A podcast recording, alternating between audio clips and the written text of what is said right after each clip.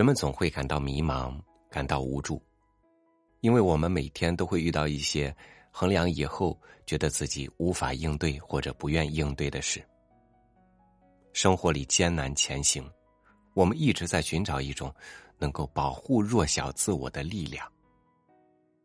有的人找到了，有的人依然在苦苦找寻的路上。与您分享前苏联作家巴甫连科的文章《画的力量》。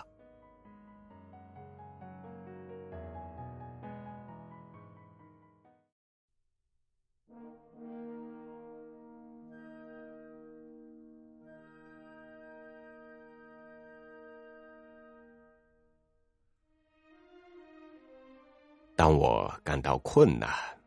我怀疑自己力量的心情使我痛苦流泪，而生活又要求做出迅速和大胆的决定。由于意志薄弱，我却做不出这种决定的时候，我便想起一个老故事。这是许久以前我在巴库听一位四十年前被流放过的人说的。这故事对我起了很有用的影响。它能鼓励我的精神，坚定我的意志，使我把这短短的故事当成我的护符和皱纹，当成每个人都有的那种内心的誓言。这是我的颂歌。下面就是这篇故事，它已经缩短成能够对任何人叙述的寓言了。事情发生在四十年前的西伯利亚。在一次各党派流放者秘密举行的联席会议上，做报告的人要由邻村来参加会议。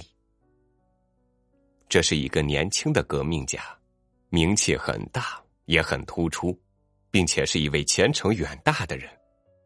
我不打算说出他的姓名。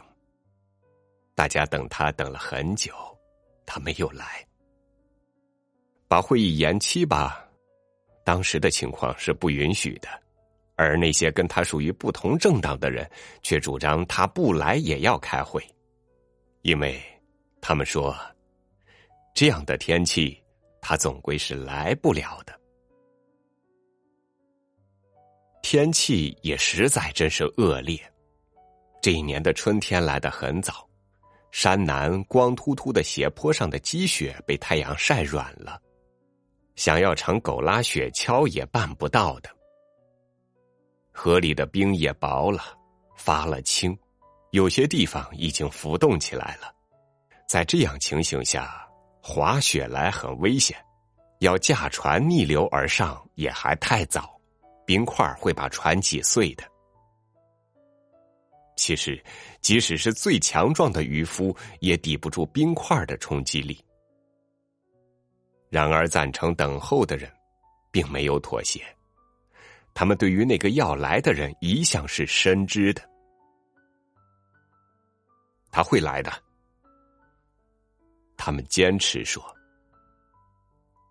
如果他说过我要来，那他一定会来。”环境比我们更有力量啊！前一种人急躁的说，大家争论起来了。忽然，窗外人声嘈杂，在木屋前玩耍的孩子兴奋起来，狗叫着，焦躁不安的渔夫们赶紧向河边奔去。流放者们也从屋子里走出来，他们跟前出现一个惊奇的场面：有一只小船绕着弯儿，慢慢的冲着碎冰逆流而上，船头站着一个瘦削的人。穿着毛皮短外衣，戴着毛皮耳帽，他嘴里衔着烟斗，他用安详的动作。起初谁也没注意，这小船既没有帆，也没有机器，怎么能逆流行驶？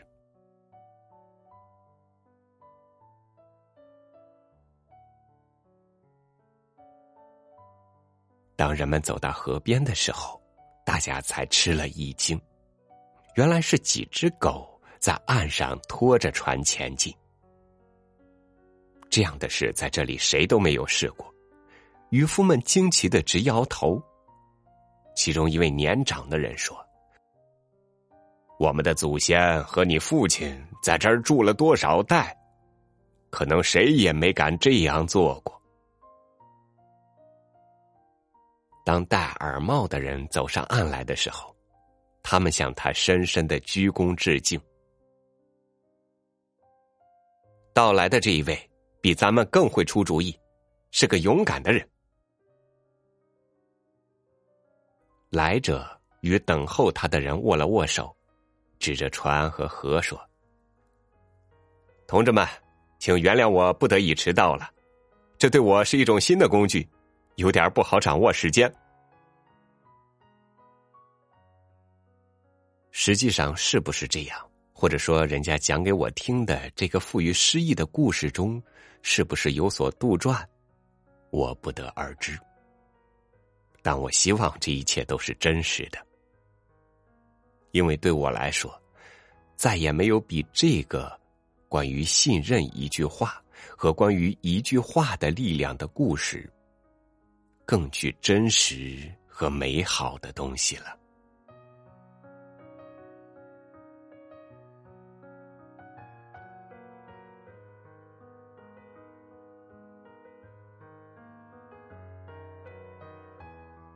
无论是谁，都有显得弱小的时候；无论多么坚定的人，也都有无数次想要退缩的时候。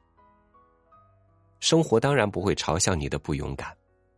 但如果人的内心没有那句“我要”，那么生活里就会出现更多真正无法克服的磨难。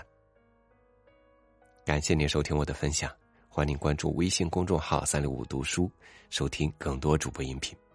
我是超宇，祝你晚安，明天见。